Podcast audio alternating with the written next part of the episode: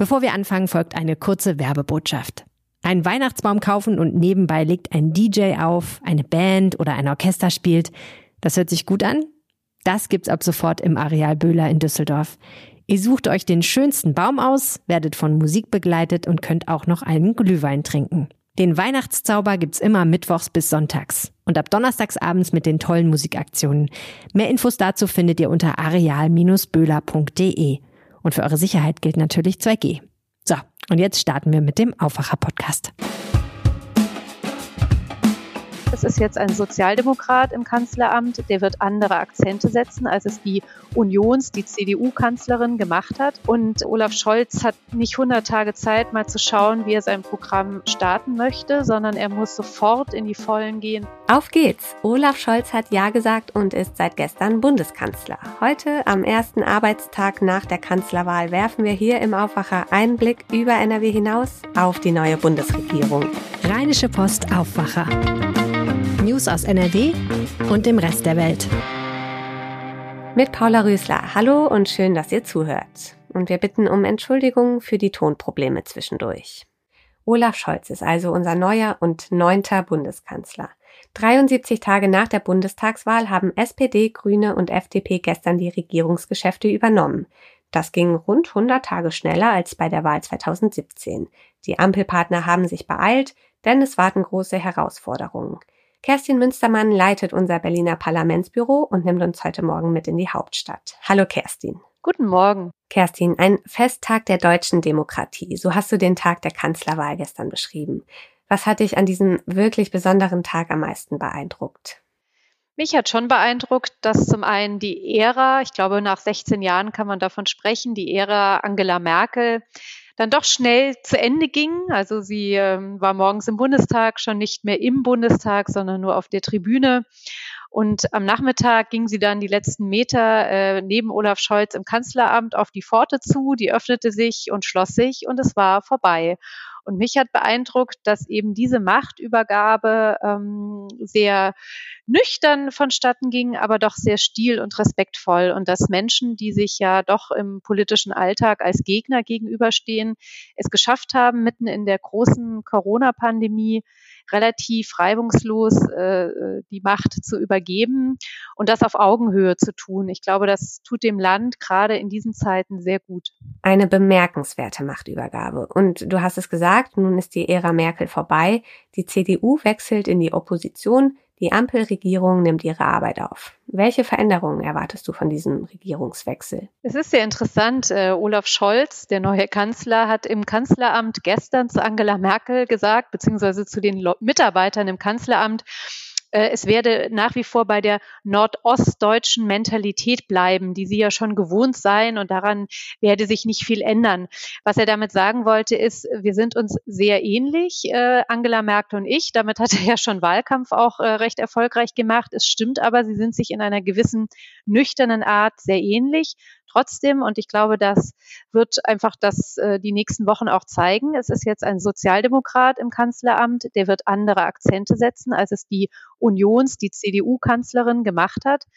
Und Olaf Scholz hat nicht 100 Tage Zeit, mal zu schauen, wie er sein Programm starten möchte, sondern er muss sofort in die Vollen gehen, was die Corona-Pandemie angeht. So hat er ja auch gleich heute am ersten Tag sozusagen seiner Amtszeit eine Ministerpräsidentenkonferenz, äh, an der er teilnehmen wird und die er prägen muss. Und er wird, das ist meine feste Überzeugung, dem Thema Klimaschutz deutlich mehr Raum einräumen müssen, auch aufgrund seines grünen Koalitionspartners, als das vorher zwischen äh, Union und SPD der Fall war. Du hast zwei brennende Themen angesprochen, den Klimawandel, da werden wir hier im Aufwacher natürlich beobachten, was sich bewegt, ja, und das Coronavirus, das uns weiterhin große Sorgen bereitet. Deshalb zieht auch das Bundesgesundheitsministerium besonderes Interesse auf sich. Auf Jens Spahn folgt Karl Lauterbach. Was heißt das in Zukunft für die Corona-Politik? Karl Lauterbach war die größte Überraschung im Kabinett. Er hat aber äh, gestern einen sehr guten Einstand gegeben in Berlin, wie ich finde. Das haben auch viele Mitarbeiter im Ministerium sehr empfunden. Zum einen ist er Jens Spahn äh, sehr auf Augenhöhe begegnet und hat, die beiden kennen sich schon lange, weil beide schon lange Gesundheitspolitik politisch machen, äh, hat äh, ihm gedankt und gesagt, am besten wäre es eigentlich, wenn in der Pandemie zwei Minister äh, im Ministerium wären, denn es gibt sozusagen genug zu tun für beide. Lauterbach hat sehr deutlich gemacht, dass er ein Mann der, der Wissenschaft ist, ein Arzt, der der Bekämpfung der Corona-Pandemie aller, allerhöchste Priorität einräumen wird. Er wird ganz sicher versuchen, die Impfkampagne noch zu stärken, das Boostern, das er als Arzt für so wichtig hält, weiter voranzutreiben. Und er wird in der Corona-Pandemie ganz sicher auch äh, auf äh, Distanz zu seinem Kanzler gehen, wenn er findet, dass man zu lasch äh, mit, mit der Krise umgeht und das Virus unterschätzt. Gestern wurde bekannt, dass Impfgegner vor der Kölner Privatwohnung von Karl Lauterbach demonstriert haben. Die Polizei musste die Aktion beenden. NRW-Innenminister Reul hat vor einer zunehmenden Radikalisierung gewarnt. Was kommt da auf uns zu? Da wird ein sehr harter Winter auf uns zukommen in mehreren äh, Ebenen sozusagen. Und genau diese Proteste, die ja auch vor Privathäusern zum Beispiel von Manuela Schwesig, der Ministerpräsidentin von Mecklenburg-Vorpommern standen, oder bei Petra Köpping in Sachsen. Es wurde bekannt, dass es offensichtlich äh, Verabredungen oder ein, ein Mordkomplett Komplott gibt, pardon, äh, gegenüber Michael Kretschmer, dem sächsischen Ministerpräsidenten das wird, diese Radikalisierung wird die Gesellschaft viel, viel stärker beschäftigen in den nächsten Wochen, als wir das jetzt heute noch so annehmen. Ich glaube, es wird irgendwann, wenn man nicht aufpasst, tatsächlich etwas passieren und ähm, dem sollte die Gesellschaft, dem sollten vor allem aber auch die Sicherheitsbehörden zuvorkommen. Unbedingt. Die zunehmende Radikalisierung wird sicher auch ein Thema werden bei der heutigen Ministerpräsidentenkonferenz. Danach trifft dann Hendrik Wüst ja auch zum ersten Mal auf Olaf Scholz als Bundeskanzler. Worauf muss sich unser Ministerpräsident mit Olaf Scholz einstellen? auf einen harten Gesprächspartner, der sehr genau weiß, was er durchsetzen will und äh, der auch versuchen wird. Denn trotz aller Festlichkeit, die wir gestern erlebt haben, Politik ist eine ganz harte Machtgeschichte und Olaf Scholz wird versuchen, äh, sich zu profilieren. Hendrik Wüst ist nun der Vorsitzende der Ministerpräsidentenkonferenz, der die Interessen seines Bundeslandes vertritt, aber das dürfen wir auch nicht vergessen, sich ja bereits im Wahlkampf befindet für die Wahl im Mai. Und äh, da werden schon auch, wie es vorher auch der Fall war, zwischen äh, Merkel und SPD-Ministerpräsidenten, da werden schon zwei unterschiedliche politische Welten aufeinandertreffen. Trotzdem glaube ich aber, dass man in der Corona-Pandemie, das hat äh, Hendrik Wüst ja auch schon bewiesen, durchaus konstruktiv zusammenarbeiten kann, so dass möglichst das ganze Land ganz schnell aus dieser schrecklichen Krise herauskommt. Ja, das hoffen wir. Olaf Scholz ist gestern zum neunten Kanzler der Bundesrepublik gewählt worden. Kerstin Münstermann hat uns berichtet, was auf die neue Bundesregierung und auf uns alle zukommt. Danke, Kerstin. Sehr gern. Und vielleicht findet die Bundesregierung ja künftig auch äh, zu rheinischen Lösungen. Das äh, würde uns alle freuen. Das stimmt. Und NRW ist ja prominent vertreten in der neuen Regierung mit Gesundheitsminister Karl Lauterbach, Entwicklungsministerin Svenja Schulze, Finanzminister Christian Lindner und Justizminister Marco Buschmann. Darüber haben wir am Dienstag hier im Aufwacher gesprochen. Unsere Chefkorrespondentin für Landespolitik, Kirsten Bialdiger, hat da darauf hingewiesen, dass diese Minister sich ihrem Wahlkreis in NRW durchaus verbunden fühlen und dass das auch ihre Arbeit auf Bundesebene prägen wird. Den Link findet ihr in den Show Notes. Wie sieht's eigentlich aus mit Heiligabend? Wer kann wie zusammenkommen? Was ist okay bei den hohen Corona-Zahlen? Lieber im kleinen Kreis feiern? Können Oma und Opa dazu kommen? Für viele Menschen stellt sich auch die Frage nach dem Weihnachtsgottesdienst. NRW-Chefreporter Christian Schwertfeger hat recherchiert, inwieweit das in diesem Jahr möglich sein wird. Hallo Christian. Ja, hallo, grüß dich. Du hast natürlich unter anderem mit den Bistümern in NRW gesprochen. Was sagen sie zu den möglichen Gottesdiensten an den Feiertagen? Also erstmal die wirklich gute Nachricht, die Gottesdienste finden alle statt. Stand jetzt muss man allerdings sagen, man weiß nie, wie sich die Situation äh, äh, noch verändern wird, aber Stand jetzt finden die Gottesdienste statt. Und zwar nach den 2G oder 3G-Regeln. Aber es gibt, wird auch Gottesdienste geben an den sogenannten Randzeiten. Also äh, über die Feiertage finden ja auch morgens beispielsweise Gottesdienste statt. Da soll sogar ganz auf diese 2G oder 3G-Regeln verzichtet werden. Allerdings immer Maske tragen und Abstände einhalten. Okay, verstehe. Jetzt werden die Gottesdienste an Weihnachten ja meist voll. Bei einigen Gottesdiensten gab es deshalb schon vor Corona extra Tickets. Wie ist das jetzt bei diesen Weihnachtsgottesdiensten während Corona? Ja, in den meisten Fällen muss man sich wirklich vorher anmelden. Du sagtest gerade in äh, Kirchen, äh, die besonders voll werden, die auch zu den Vor-Corona-Zeiten besonders voll waren. Ähm, da muss man sich anmelden. Es gibt auf den Internetseiten äh, der Kirchen, gibt es vereinzelt schon diese Anmeldeformulare. Da muss man den Namen hinterlegen und dann bekommt man eine Bestätigung. Die ist allerdings nicht gleichzusetzen mit einer Sitzplatzkarte. Ne? Man ist damit halt nur äh, gehört dann halt zu denjenigen, die reinkommen. Das ist mehr so eine Einlasskarte, eine Eintrittskarte. Ne? Und äh, die Kirchen, die bitten auch darum, halt rechtzeitig zu kommen und natürlich sich jetzt auch schon die wenigen Plätze dann auch zu sichern. Wegen der Pandemie und weil ja auch Abstände eingehalten werden müssen, sind in den Kirchen äh, an den Christbänden natürlich auch äh, deutlich weniger Plätze vorhanden, als es sonst der Fall wäre. Wir haben jetzt gut zwei Wochen vor Weihnachten. Sollte ich mich da schon nach Tickets erkundigen? Das würde ich auf jeden Fall empfehlen. Ähm, ein Beispiel, äh, die Christmette in St. Paulusdom in Münster.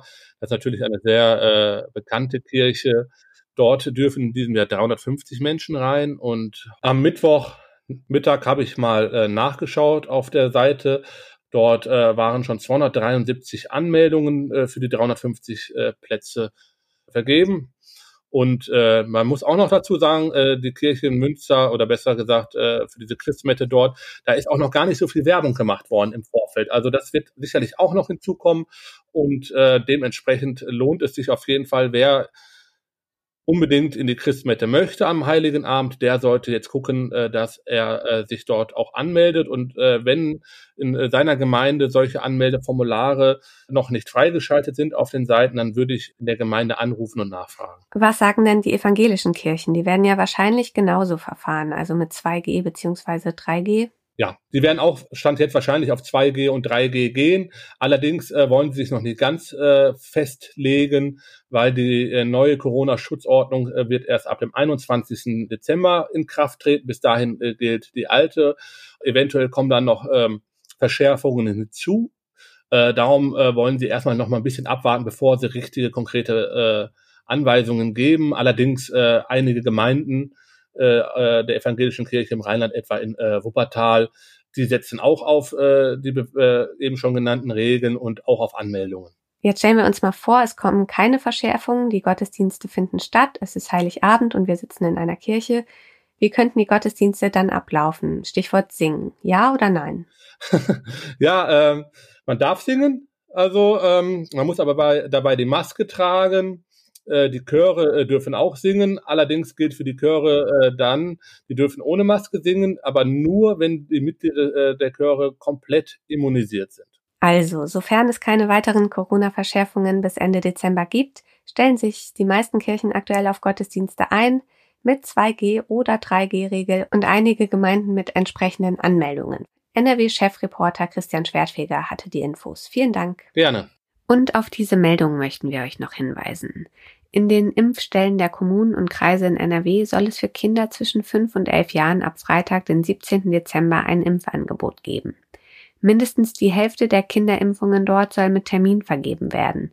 Das teilte das nordrhein-westfälische Gesundheitsministerium gestern mit. Vor allem Kinderärztinnen und Kinderärzte sollen die Impfung übernehmen, Eltern sollen laut Gesundheitsminister Laumann als Vorbild vorangehen. Heute entscheidet der Verkehrsbund Rhein-Ruhr über die sogenannten Notvergaben nach Ausscheiden des in Finanznot geratenen Unternehmens Abellio. Bis zum 14. Dezember folgen die Gremien der beiden anderen Verbünde Nahverkehr Rheinland und Nahverkehr Westfalen-Lippe. Danach bleiben noch sechs Wochen für die Umsetzung. Die Übernahme durch andere Unternehmen soll zum 1. Februar abgewickelt sein.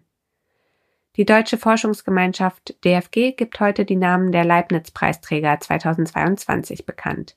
Der Gottfried Wilhelm Leibniz-Preis gilt als renommierter Forschungsförderpreis in Deutschland. Mit der mit jeweils 2,5 Millionen Euro dotierten Auszeichnung werden jährlich bis zu zehn Forscher geehrt. Zum Schluss noch das Wetter. Ihr müsst mit Schauern rechnen und im Bergland auch mit Schnee, Glätte und stärkeren Böen. Packt euch schön warm ein, es wird heute nicht viel wärmer als 6 Grad. Das war der Aufwacher vom 9. Dezember. Ich bin Paula Rüßler. Danke fürs Zuhören und kommt gut durch den Tag. Mehr Nachrichten aus NRW gibt's jederzeit auf RP Online. rp-online.de